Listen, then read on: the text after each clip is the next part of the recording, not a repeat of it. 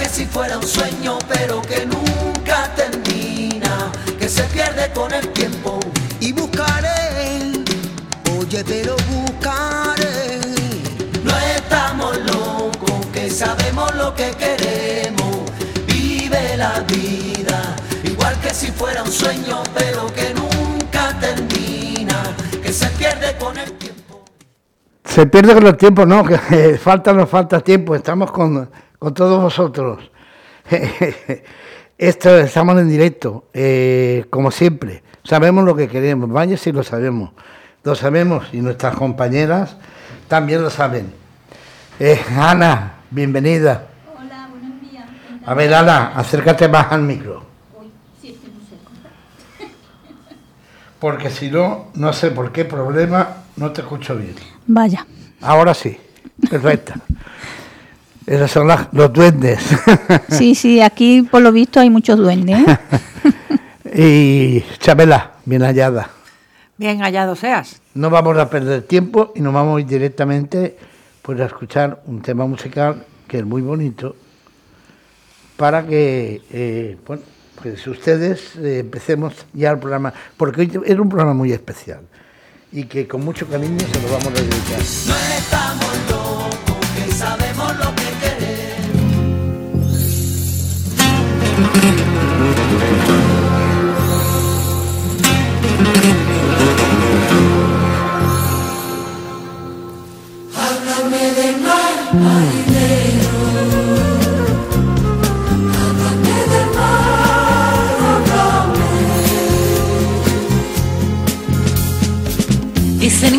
Toros azules en la primavera del mar, sol es el caporal y las mantillas las nubes que las mueve el temporal. Dicen que hay toros azules en la primavera del mar. Háblame del mar marinero. Es verdad lo que dicen. Desde mi ventana no puedo yo verlo. Desde mi ventana Nada mejor que empezar con un tema de Marisol, esta entrevista. Hablar con Antonio Montiel es hablar con un malagueño que nace en Antequera un 30 de agosto del año 64. Desde muy temprana edad, la inclinación que siente por el dibujo y la pintura le convencen que ha nacido para la creación artística y sobre todo para indagar en el análisis de los rostros humanos. Eh, su gran musa, la que hemos escuchado, la actriz malagueña de Pepa Flores, fue la que inspira constantemente, casi como una musa obsesión en los primeros años de su niñez y adolescencia. Tras cumplir el servicio militar, Antonio logra relacionarse con altos cargos del ejército que le encarga numerosos retratos, entre ellos el de su majestad el rey don Juan Carlos I. Y después de ganar el concurso de carteles de la Feria de Málaga del 85, a las finales del año 86 traslada su residencia a la capital, a la capital de España. Allí, poco tiempo después, la popular revista Lectura le dedica y decide servir como escaparate de su obra una serie denomi- denominada La Mujer el 10, española en tres, dimisión- en dimensiones. Un recorrido maravilloso y genial, bajo el patrocinio de la acreditada firma de cosméticos Margaret Astor. Su Majestad en el año 95, la reina Sofía le recibe una audiencia privada en el 97 y felicitándole por el extraordinario relato que realizó de ella. También Antonio viaja a Cuba, trabaja para Canal Málaga produciendo un programa semanal titulado Las Mujeres de Montiel. Durante el transcurso del año 2000 recibe una gran cena homenaje en la Sala Cabana de Madrid, ofrecido por célebres compañeros del mundo de la cultura. En el año 2021, lo recuerdo perfectamente porque estuve yo allí el 28 de febrero, pronuncia con gran éxito el pregón del Día de Andalucía en el Palacio de Deportes Martín Carpena ante más de 8.000 personas y es condecorado con el escudo de oro de la Federación Malague- Malagueña de Peñas. Este mismo pregón lo repite en el Plan del Llobregat en el Teatro Moderno. Eh, en el año 2003 el alcalde de Málaga le encarga anunciar la feria de la capital de la Costa del Sol y el Ministerio de Sanidad llevar a cabo el retrato de Celia Villalobos. Muchas serían las cosas para hablar de Antonio Montiel, pero sobre todo Antonio es una persona maravillosa, genial y malagueña. Con vosotros, Chabela y Ana, al otro lado, Antonio Montiel. Hola, buenos días, Antonio. Buenos días, encantado de estar con todos vosotros. Y nosotros es un honor mm, poderle entrevistar. Yo particularmente siento un gran, una gran admiración por su pintura, al igual que mis compañeros, ¿eh? Que me lo han Por dicho. supuesto, por supuesto. Buenos días, Antonio. Ella es Chabela. días, Muchas, muchas gracias, muchas gracias por vuestra gentileza. Muchas gracias.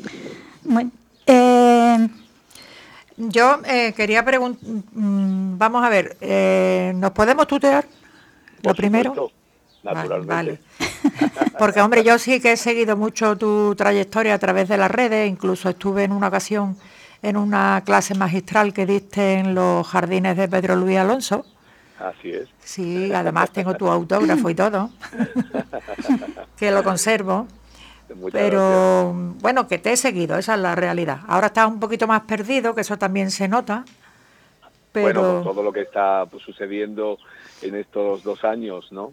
Que pues eso ha paralizado mucho el mundo de la cultura y de los actos sociales y todas esas cosas. Pero bueno, aun a pesar de todo, no he parado, ¿eh? Eh, sigo ahí al pie del cañón. sí, sí, eso seguro. Y, y la verdad es que, bueno, pues esperando que todo esto pase y volvamos a la normalidad, porque esto ha sido una etapa absolutamente insólita y que jamás podríamos haber esperado, ¿no? Porque cuando escuchábamos hablar de, de lo que estaba sucediendo en China, pues nunca podríamos ni imaginar que lo tendríamos encima tan rápido como sucedió, ¿no? Y, y bueno, haber Efectivamente, vivido todo sí, sí. esto es, es como de ciencia ficción.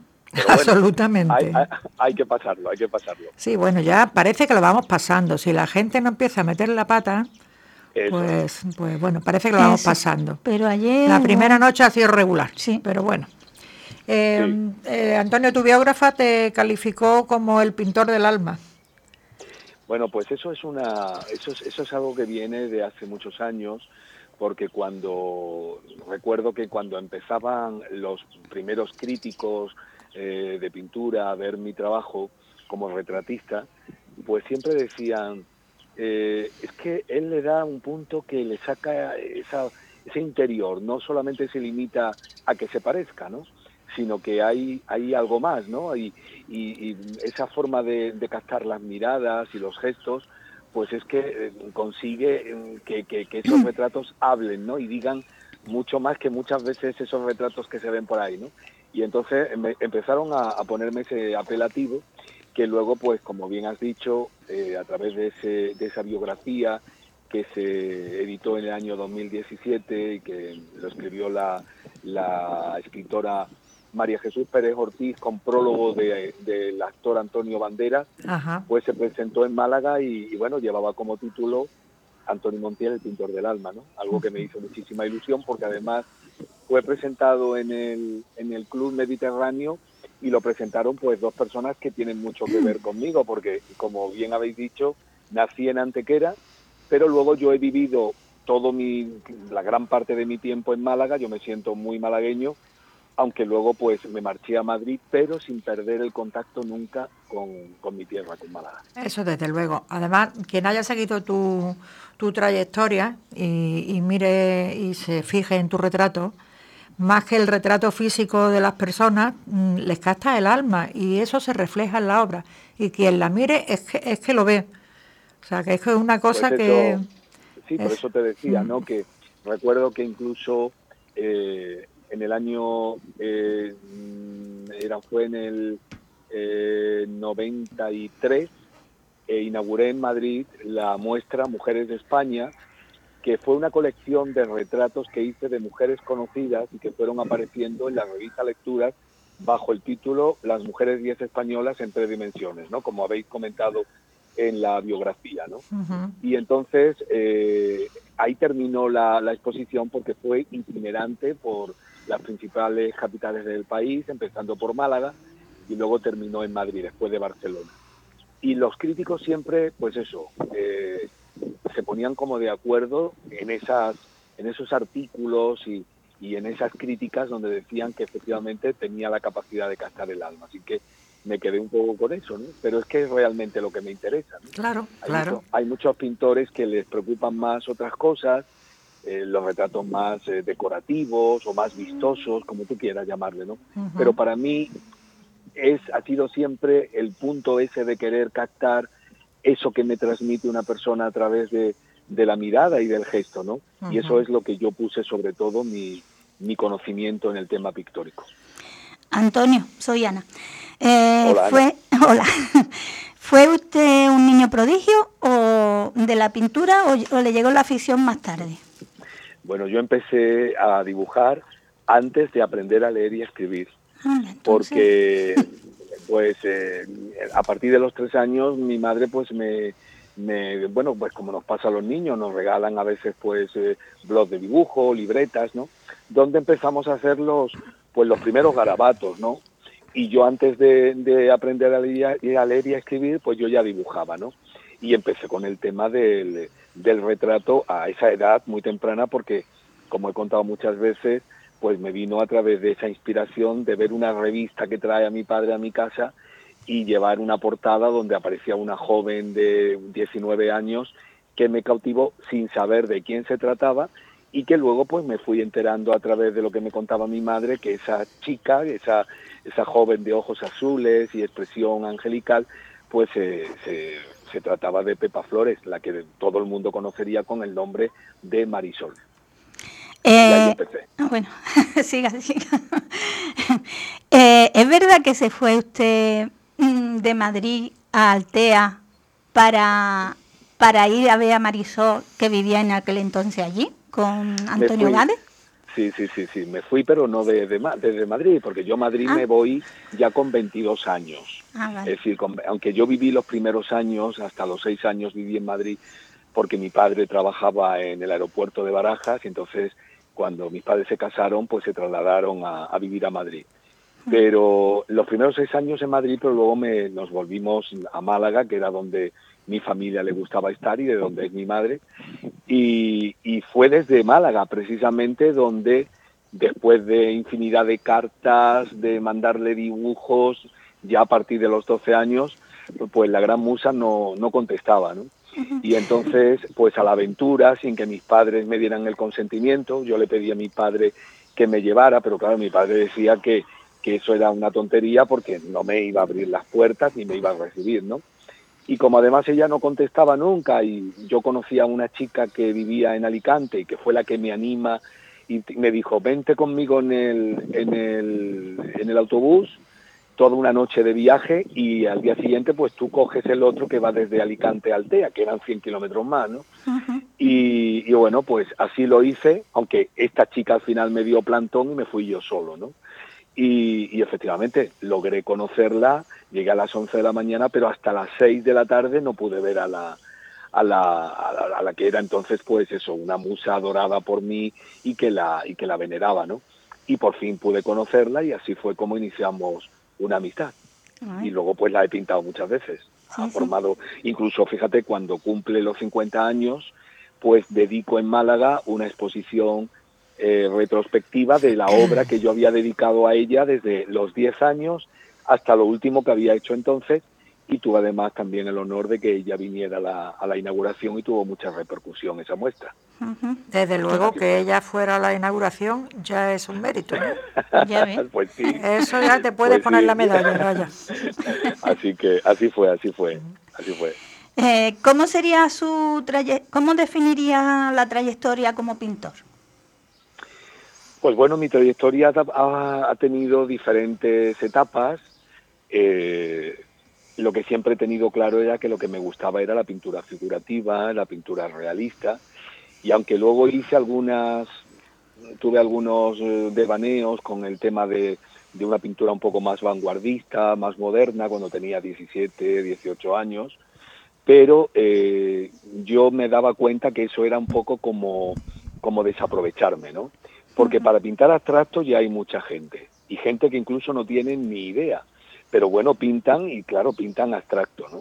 Y yo había nacido pues para el tema sobre todo de la figura humana, de, de captar esa parte que decís vosotros del alma, y entonces empecé a ser mucho más honesto, más sincero, y de cantarme por lo que realmente era lo que me llenaba, ¿no?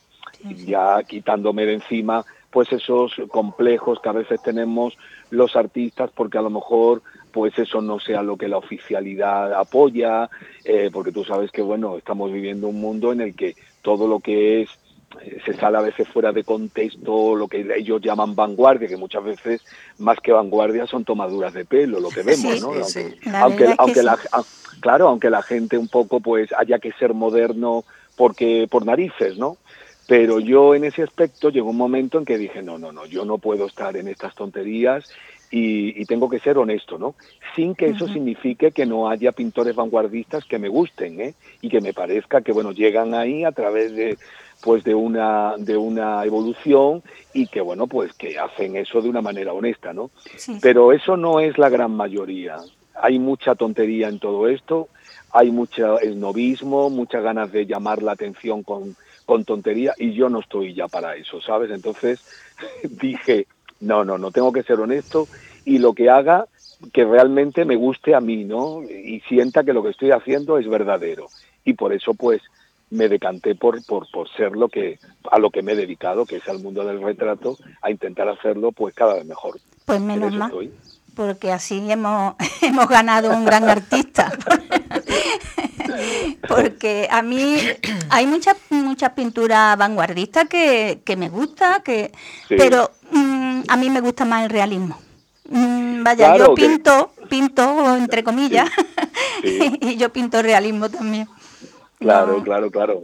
Es que sabes qué pasa, que mira, yo eh, desde cuando terminé mi servicio militar me vuelvo, porque hice el servicio militar en Madrid, y eso me dio la oportunidad de conocer los museos que lo que tú habías visto siempre en fotos y, en libros, pues tuve la, la, oportunidad de verlos al natural, ¿no?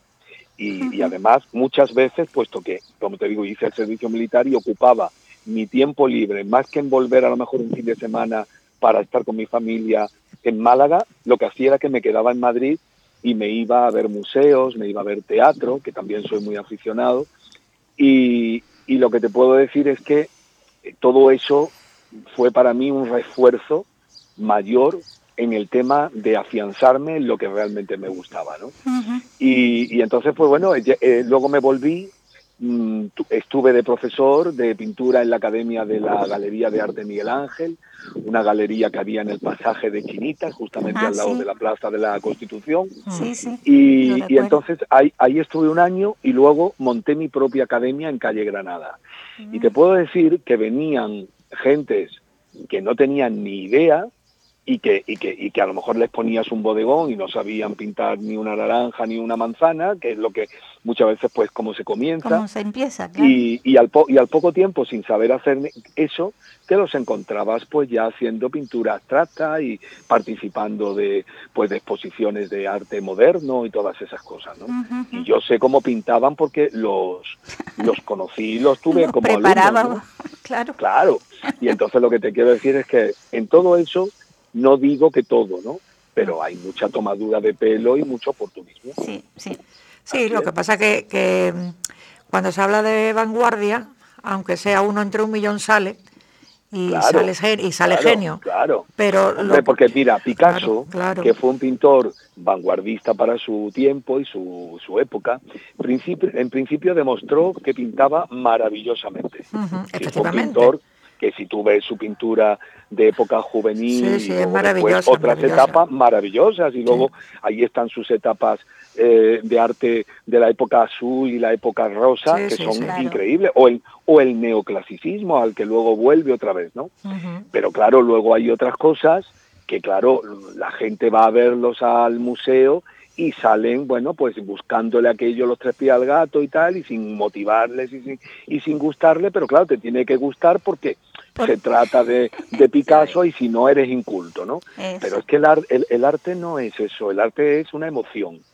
Y si te lo tienen que estar explicando, pues entonces ya se convierte en literatura, es decir, Sí, sí. porque el arte es una instantánea, es un es algo que tú ves y o te emociona o no te o no te toca. Sí, sí. Y, y entonces pues hay mucha tontería en todo eso.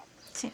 Pues sí. Eh, Antonio, mm, yo tengo entendido, si me corriges si no es así, que Sí. te encargaron que retrataras a 15 mujeres famosas españolas que luego se No. convirtieron en 35. Esa fue la serie de la que te acabo de hablar hace un momento, La que de- fue la para la la, revista. revista Lecturas. Para la revista Lecturas, efectivamente, empezó, eh, fue una serie que yo estaba casi recién llegado a Madrid, porque lo primero que hice cuando me voy a Madrid después de dejar mi academia, eh, era, yo pensaba, si me quedo en Málaga y no me voy ahora, después me va a costar más trabajo, ¿no? Porque te apoltronas y tal. Y hombre, pues yo tenía en aquella etapa pues ganas de, de- de triunfar dentro de mi trabajo y de lograr otras metas que Málaga en aquellos momentos pues no te lo daba porque además te estoy hablando del año 86 Málaga mm, culturalmente no está al nivel que tenemos hoy en día En absoluto. es decir, había mucha deficiencia en ese sentido, no había grandes ofertas culturales y entonces en Madrid en ese aspecto, pues por eso se iban muchos art- artistas de, de Málaga para poder triunfar en Madrid, no solamente en la pintura, sino Sí, sí, también en cualquier en cosa. el sí. cine o, en, o en el teatro, ¿no? Yo recuerdo que Antonio Banderas, por ejemplo, pues se fue unos tres años antes que yo, y fíjate lo que logró y todo eso se lo debe a Madrid, ¿no? Por a Madrid porque sí, fue, claro. digamos, el, el espaldarazo para luego Claro, el a. Claro. América. Y es lo que me pasó a mí, a Ma- Madrid para mí fue un gran trampolín porque fíjate, en el año 92 tuve la ocasión, gracias a Madrid, de representar a España en el Festival de Arte de las Américas en la sede de la, de la Organización de Estados Americanos, de la OEA, y, y- y bueno, y conocer incluso a la esposa de George Bush, que Ah. entonces era la mujer del presidente, y hacer un, un- un apunte rápido en un papel Ah, sí. en- dentro de lo que fue aquel festival, que ella era la, la presidenta de honor y que además se hizo aquel año para recaudar fondos para, la, para lo del cáncer. Y, y luego, pues bueno, pues de ahí surgieron luego incluso mi viaje a México, donde además viví tres años y donde tuve la oportunidad de, de pintar a, a la esposa del presidente de, de México, a la esposa de Carlos Salinas de Gortari, o luego después incluso eh, ir a, a Cuba y, y retratar a, a Fidel Castro. Es decir, yo he pintado todo tipo de personajes, la verdad. Eh, Eso te iba a decir, y- vamos, te, ha- ido vida. de un sitio a otro, vaya. Qué vida más intensa, qué bien. Hombre, y hasta llegar incluso a, a la reina de Inglaterra, a la que también Sí, retraté en el año 2003, ¿no? Sí, Con sí. motivo del, Bueno, del- ya- del año del año jubileo. Pintar a doña Isabel, eso ya es el sumo. Pues era algo que nunca pude ni imaginar. Y fíjate que cuando me preguntaban y me decían, bueno, ¿a quién te gustaría pintar, no? Hombre, yo después de haber pintado a Marisol, que ese era mi sueño y además que fue verdaderamente la, la musa y la que realmente me apetecía conocer y llegar, yo siempre decía, hombre, llegar a pintar a la reina de Inglaterra no estaría nada mal. Y mira tú por dónde la vida me pone Ay, esa oportunidad. Así que a veces los sueños se cumplen, ¿no? Claro. Sí. Si se le pone empeño, yo creo que siempre se cumplen. Eh, Hombre, a veces Empeño, cuesta, trabajo, a veces, trabajo. A veces cuesta, claro. a veces cuesta. sí, cuesta, mucho, pero, Pero, pero la verdad es que, bueno, es de estas cosas que, bueno, dices, esto es imposible, ¿no? Pues bueno, pues su- sucedió, ¿no? Y luego, pues muchas cosas que yo nunca pude imaginar, porque, por ejemplo, fíjate, hace unos dos años ya se hizo público que me otorgaban en Málaga una calle, que todavía no está puesta porque siguen buscando la ubicación, sí. pero lo anunció lo anunció eh, don Francisco de la Torre en la presentación del, del cartel que hice para la hermandad de, de la de la, ¿La biznada? no no no no ¿De la de la colacha? cofradía Ah. de la cofradía esta ahí cómo se llama Eh, de expiración la cofradía de Sí. sí. que hice el cartel pues hace fue hace dos años dos tres años y ahí ya se anunció no sí, y sí. luego ahora pues hace muy poco eh, pues Diputación Provincial eh, me, ha, me ha concedido el título de hijo predilecto de Málaga, ¿no? Mm. que todavía tampoco Oye, me lo han dado, pero que se va a hacer en un acto. Sí, sí. Y ya pues tengo eso, son cuatro calles en la provincia, Llano de la bien, qué bien, qué Concepción, en Almojía, Antequera, es decir que, y así que son cosas que nunca pude imaginar y, que se han dado, ¿no? Hombre, y es un gran honor tener una calle una calle con su nombre. Tener una, ya es un honor tener cuatro. pero vaya, muy bien merecida, ¿eh? Bueno, bueno, pero, pero deja algo para los demás, Antonio. Pues sí, claro, claro, claro que sí, por supuesto, ¿no? Eh, Hombre, es que, por ejemplo, yo he tenido mi corazón muy repartido, porque fíjate, mi madre de Villanueva de la Concepción, un pueblo cercano a Antequera, que precisamente nací en Antequera porque eh, como nací en un mes de agosto, pues estaban pasando las vacaciones de verano en Villanueva.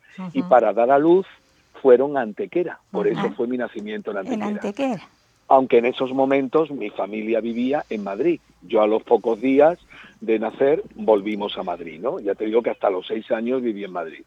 Luego Málaga, porque Málaga ha sido siempre mi, lugar de, donde he vivido más tiempo, porque aunque me fui a Madrid a vivir con 22 años, yo siempre no he dejado de venir, tanto en verano, en Semana Santa, en Navidad.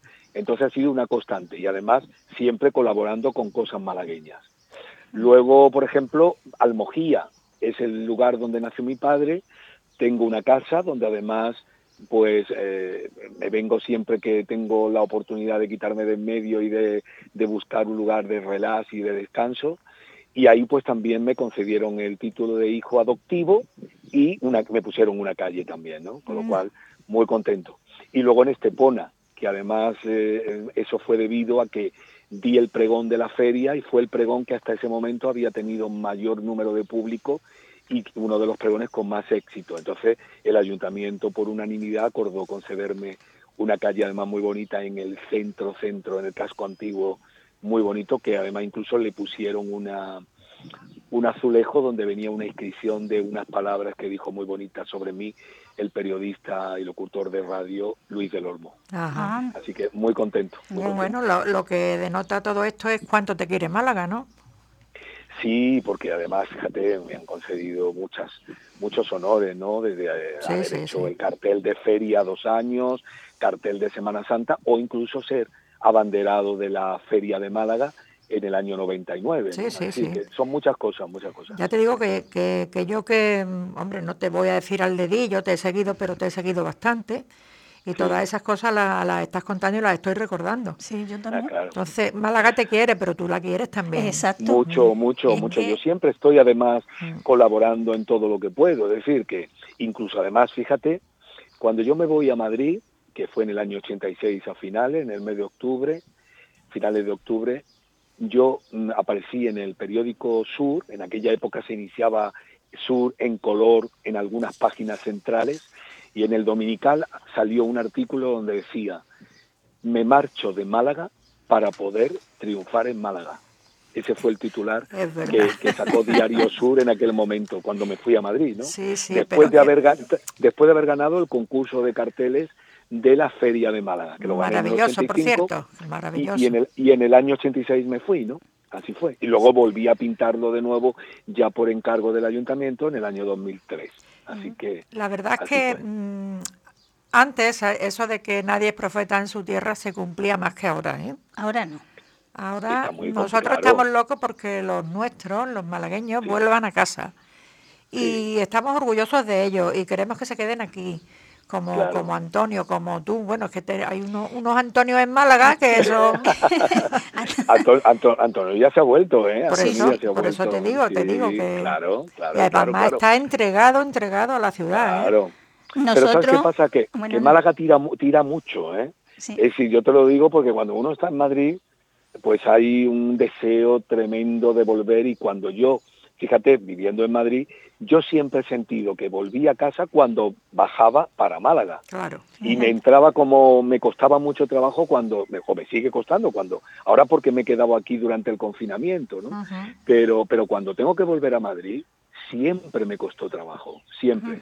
Después de una Navidad, después de un verano, es decir, de una Semana Santa, siempre, siempre, siempre, ¿no? Y nunca he dejado de, nunca he faltado a las citas de, de puntuales estas que os digo, ¿no? Excepto un año que me pilló en México porque también estuve viviendo allí durante tres años, no pude aquel año venir a la Semana Santa, pero fue la única vez en toda mi vida, es decir, que siempre he estado aquí en esas fechas puntuales. Bueno, pues tú quédate aquí, que aquí Yo te vi. queremos. En la última ¿Eh? Semana Santa que hubo lo vi. lo vi detrás. de- Además, tú sabes que Málaga no solo está de moda, sino que, que está envidiada. Tú no Pues sé si recuerdas lo que dijo Ágata Ruiz de la Prada. Dice, pasear por Málaga, Sí. por la calle Larios, Sí. por la plaza, es como pasear en el cielo. Es que realmente Sí, ya lo dijo, ya lo dijo el, el, el premio Nobel Vicente Alessandre. Hombre, Dijo, ciudad del paraíso. Málaga es la ciudad del paraíso. Y fíjate que Málaga ni podemos decir que es la ciudad más bella, ni la mejor construida, ni la que tenga mayores monumentos. Pero ¿sabes qué pasa? Que en todo su conjunto hay una especie de, de duende, de magia, que es Sí, una sí. mezcla de luz, sol, eh, la gente, eh, que todo eso la, la envuelve de tal manera que la hace maravillosa. Sí, ¿no? sí, sí. Y, Acoge. y entonces pues tú dices, puedes ir a ver otros sitios más bonitos, pero yo me quedo con Málaga, ¿no? Sí, sí. Si eso le preguntaban a Marisol cuando era niña y fue a Nueva York, le preguntaban, ¿qué te gusta más, Málaga o Nueva York? Y, y ella siempre decía que Málaga, ¿no? Y, y eso que a veces la, la, la, la regañaba, la regañaba Sí, claro, su productor Manuel Goyán y le decía, hombre, no digas esas cosas cuando están fuera y tal. Ah, pero a mí es que me gusta más Málaga, ¿no? Bueno, es Y que es que- y mujeres es que con así. esa integridad como Marisol no ha habido muchas en el mundo del arte, ¿eh? ella siempre ha, ha querido volver, ¿no? Y ha tenido la suerte de que, de que ha vuelto joven, porque Sí. lleva muchos años viviendo, además en una zona donde puede ver nada El más mar. asomarse su ventana al mar, y, y entonces pues está encantada, ¿no? Hombre, Y- nosotros y encantados bueno, de que esté aquí. Claro, claro, Claro, claro. Así claro. que estupendo. Y muchos que se que se van volviendo. Es decir, que que, que Málaga al final eh, es el punto de partida para mm, conseguir cosas, pero luego después es el punto y final. Es decir, es la vuelta, ¿no? Bueno, vuelta tú sabes que nuestro escudo dice la muy noble y hospitalaria. Siempre, ¿eh? siempre, siempre, Eso, siempre, siempre. entonces Málaga acoge a todo el que viene. Y lo Total, achucha y- y lo quiere y le da cobijo. eh, Entonces, Es, oye, es, es- es verdad, es verdad. claro. Antonio, Eso, eso ha sido siempre así. Sí. eh, ¿cómo es la relación con Marisol ahora? ¿Cómo es su Pues relación? bueno, pues bueno, pues siempre ha sido una relación muy muy bonita, muy Sí, estrecha y, y con muchísimo respeto y siempre con ese ese cariño que siempre que siempre le he tenido y esa admiración, ¿no? Esa Yo- siempre está ahí. Yo cuando era pequeña eh, cogí el teléfono de ella, me- Sí.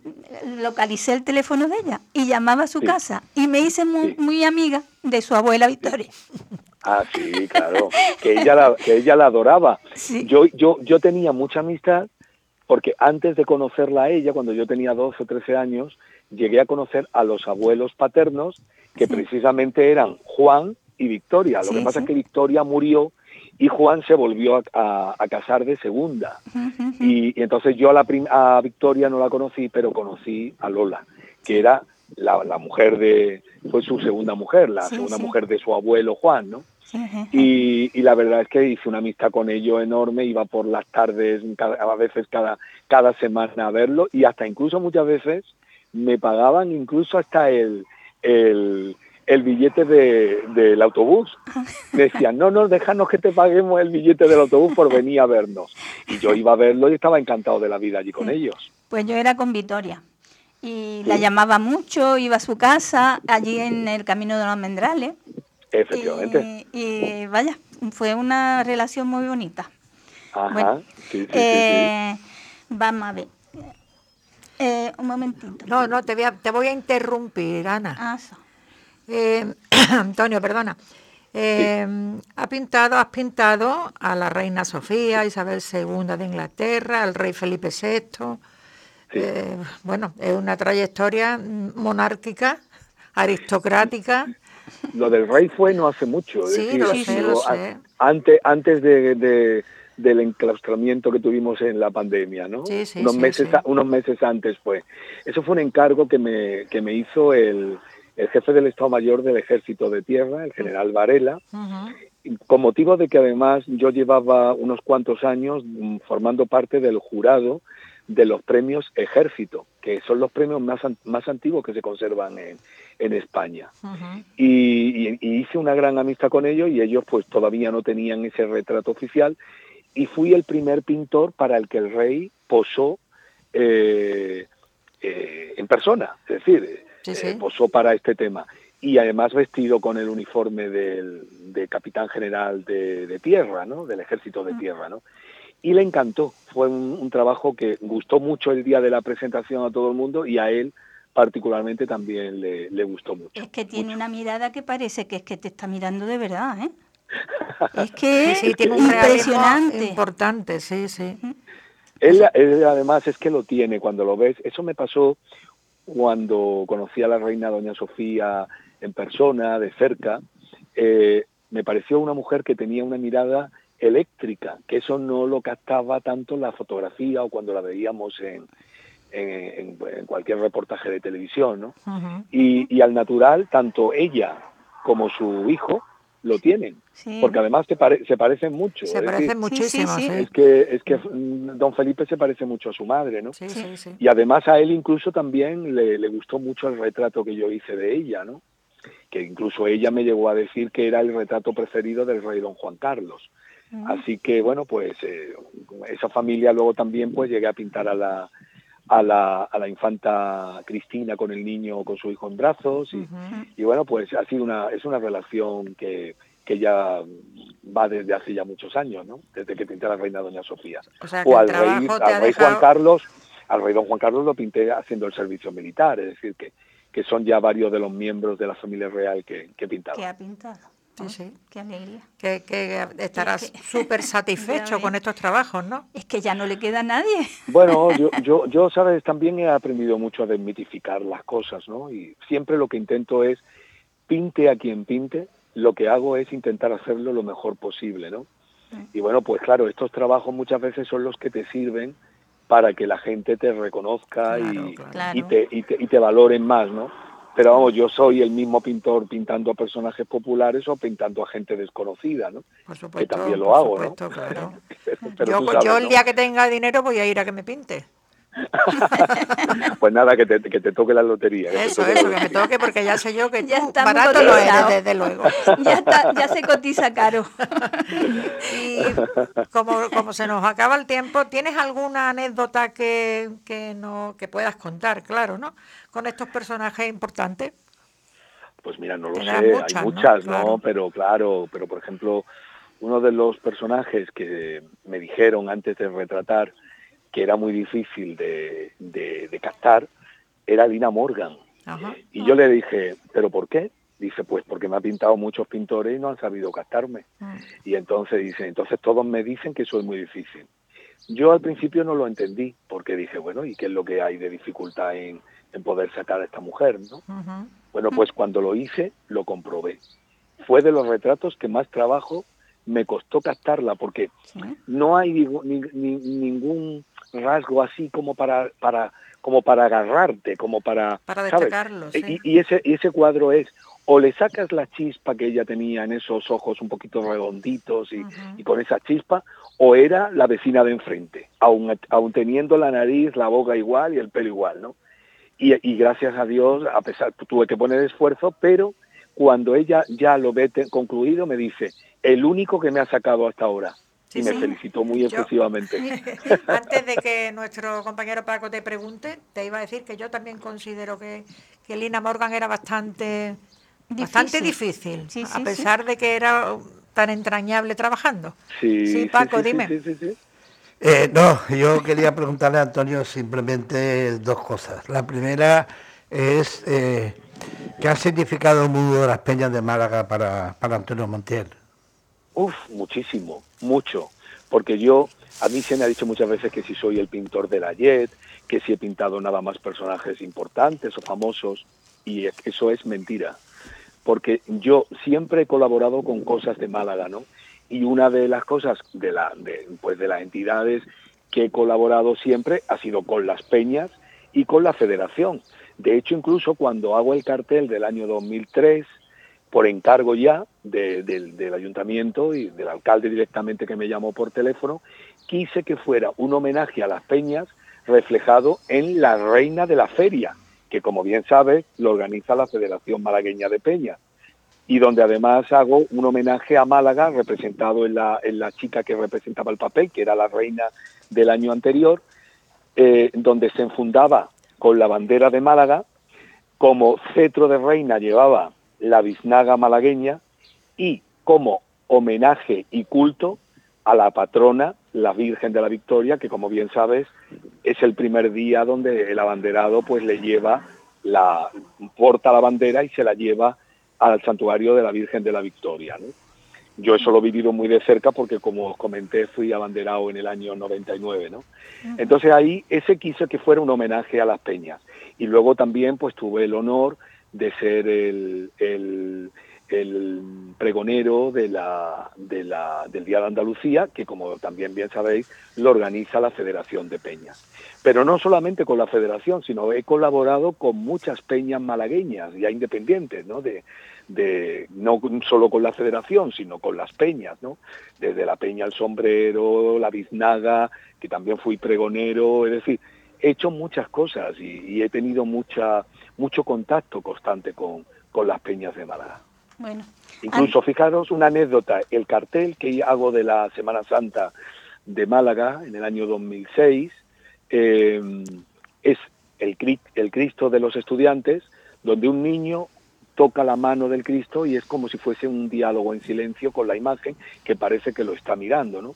Bueno, pues ese niño, ese niño que veis ahí, llamado Jonathan, eh, lo descubrí justamente en la Peña de la Paz, viendo una tarde que me invitaron a ir a, a, ver un, un, espectáculo de teatro donde aparecía, era un vodevil donde había una familia que tenían varios hijos y uno de ellos era un niño que jugaba allí con un camioncito y yo ya me fijé en él.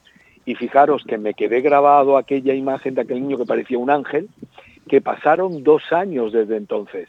Yo me quedé con el teléfono de su abuela porque después de terminado el acto me la presentaron y yo le dije, pues de verdad que sería un niño, un modelo para un ángel, para alguien con un punto así como un poco eh, espiritual.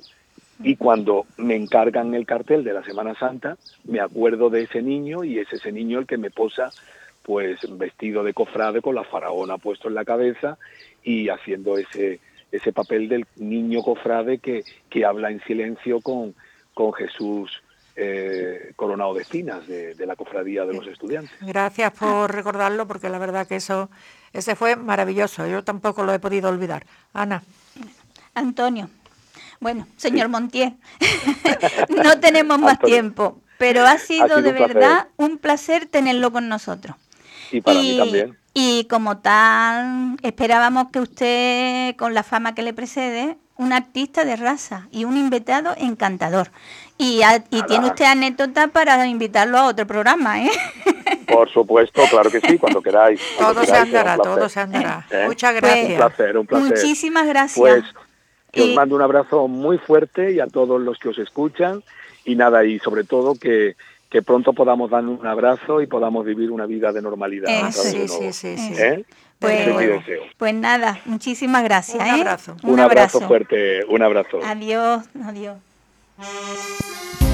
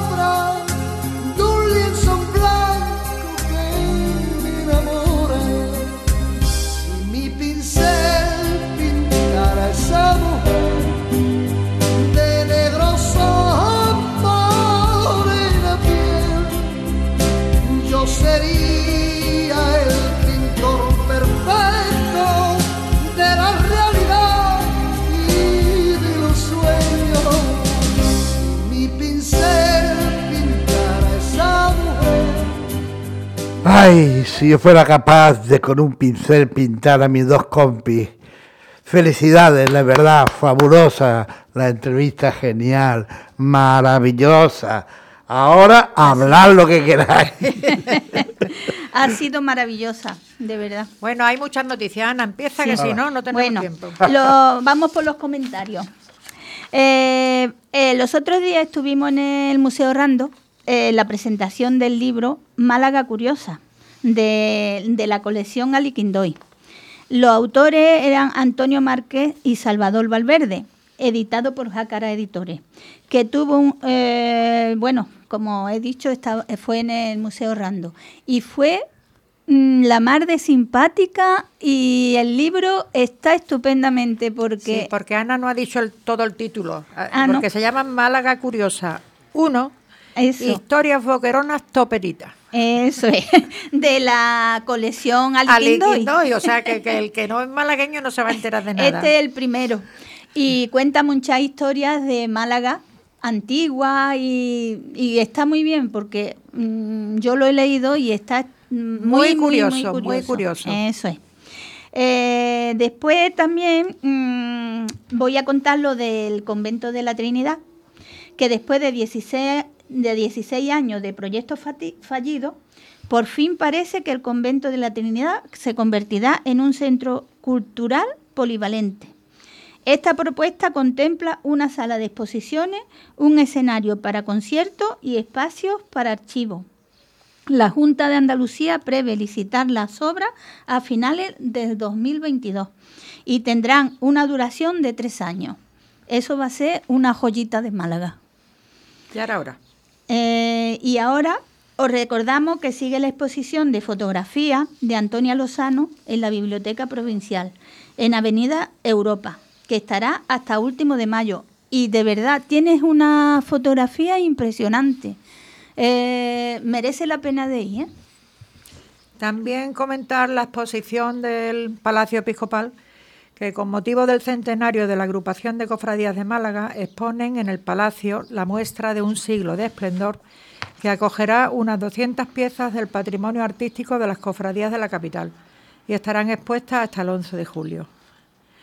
Como otro hito en el fin de semana de Málaga, el nuevo espectáculo del Teatro del Sojo, que han sido tres días por la Orquesta Sinfónica Pop del Sojo. Y mm, como muy entrañable, la invitación que el propio Antonio Bandera y el Teatro Sojo CaixaBank eh, ha hecho a 350 ancianos de residencia que ya están vacunados, que fueron invitados al estreno.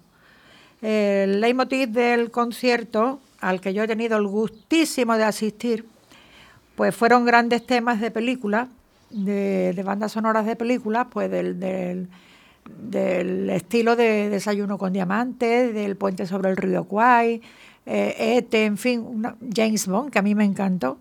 O sea que una maravilla. Entonces felicitamos a la orquesta y, por supuesto a nuestro Antonio Bandera, que es otro Antonio de lujo. Eh, a ver, una noticia bastante triste sí ha sido el incendio de la librería Proteo Prometeo, que nos sorprendió a todos la madrugada del viernes y que nos ha dejado un pellizquito en el, en el corazón. Pero mm, como Proteo mm, es como la de Fénix, renace de sus propias cenizas, pues va a salir para adelante con el apoyo y con la ayuda de, de todos los malagueños, incluso de gente de fuera de Málaga. Con lo cual, en cualquier sitio de las redes sociales podéis ver Sí, Paco, dime. Eh, sí, eh, recordarles a todos que el próximo miércoles de 5 a 6 en Onda Color vamos a hacer un programa especial dedicado exclusivamente para que la gente eh, dé su opinión, incluso colabore en lo que pueda. Tendremos el teléfono abierto de la radio y a través de, de los escritores malagueños vamos a trabajar por, por porteo. Estupendo, porque mm, creo que hay también una idea de hacer crowdfunding, pero mm, ellos van a seguir vendiendo los libros por, eh, por, por internet. Que ha habido por ahí bulos de que están vendiendo libros que están estropeados por otro sitio, pero eso es absolutamente mentira. Y entonces quien quiera ir colaborando, que es la mejor manera, es comprando libros a través de internet. ¿Vale? Luego tenemos también que eh, las decisiones que se están tomando con los vestigios romanos de los sótanos del Museo Thyssen, que parece que allí pues eh, eh, congregaban una serie de, comerciantes, de comerciantes romanos que, que, bueno, allí había un, un trasiego grande, no sé cómo lo, lo pondrán, pero bueno. Otra cosa que me parece buenísima a nivel, a nivel mundial, y a ver si es verdad, y no solamente es como, como todo, que es un, son cosas que se quedan en el aire, es el anuncio del presidente Biden de los Estados Unidos para liberar las patentes de las vacunas y poder vacunar a nivel mundial con mayor celeridad. Y yo voy a terminar con los maletines fantasmas que aparecen en Chiclana de la frontera en Cádiz con ordenadores portátiles en su interior y frases bíblicas o proféticas. Nadie sabe quién los pone ni de dónde salen, aunque algunos hablan de que pueden ser los testigos de Jehová o, algún otro tipo de, religión. El caso es que, oye, pues encontrarse en tu puerta un, maletín con un portátil, pues no está mal. ¿Eh? Anda, sigue. Yo mm, también voy a comentar que fui los otros días al, al auditorio María Cristina y que mm, tocaba la Paula Corona, Paula, Corona, Con, con, una eh, música de Chopin, Chopin Chopin. Chopin. y fue maravilloso. Mira, esa señora mm, no se le veían las manos. Eh, se te ponían los vellos de punta creo que fue a la luz de las velas, ¿no? Sí, ay, ay, el escenario fue extraordinario y fue un ambiente muy bonito. Claro, que solamente había tres personas por fila, ¿eh? Tres personas por sí, hilera. Sí, sí, sí. Y, y, vaya, pero estuvo maravilloso. Me alegro. Eh, Vamos a terminar con la iniciativa. Si nos da tiempo, hablaremos de los novillizos. Sí. Con la iniciativa del Hospital Isabel Zendal de Madrid por parte de los llamados músicos por la salud, que van al recinto a tocar y cantar a los enfermos con unos resultados impresionantes. La musicoterapia, que ya nos avanzó Paula Cedeño en nuestro programa, está haciendo que haya verdaderos logros con los enfermos. Incluso nos contaba una de las eh, músicas que ella toca y canta, que le estaba cantando a un enfermo con afasia, cuando de pronto el enfermo empezó a cantar con ella. Entonces, eso es una iniciativa para comérsela y para darse cuenta de que hay muchas más cosas que las medicinas. Eso Y ya si nos da tiempo, es eh, la, la maravillosa noticia del nacimiento de los novillizos de Mali, que nacieron en Casablanca. Hasta el mismo momento del parto creían que eran siete, porque en la ecografía no dejaban ver a los otros dos. Ahora tanto la madre como los hijos, cinco niñas y cuatro niños, se encuentran en perfecto estado.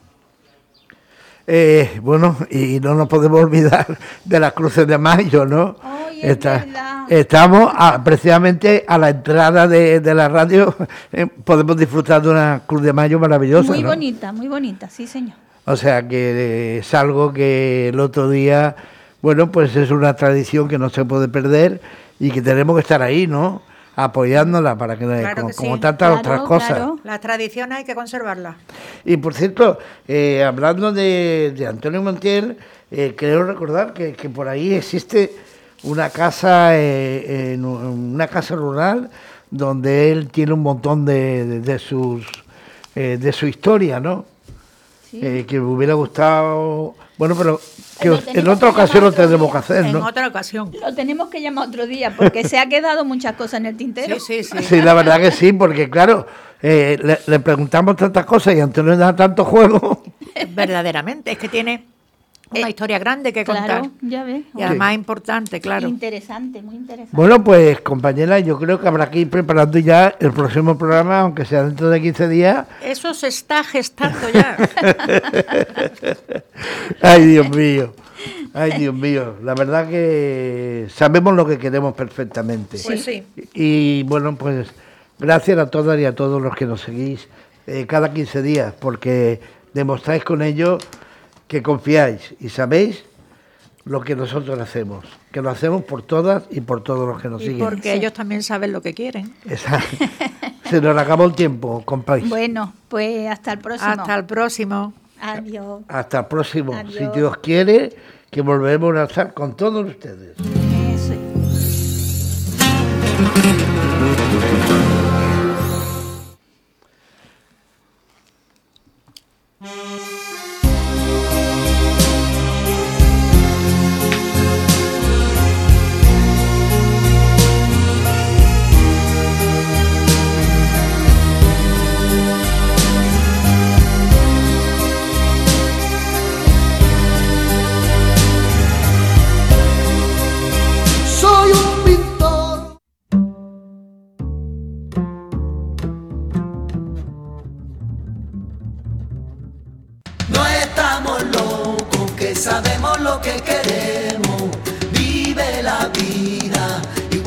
Fuera un sueño,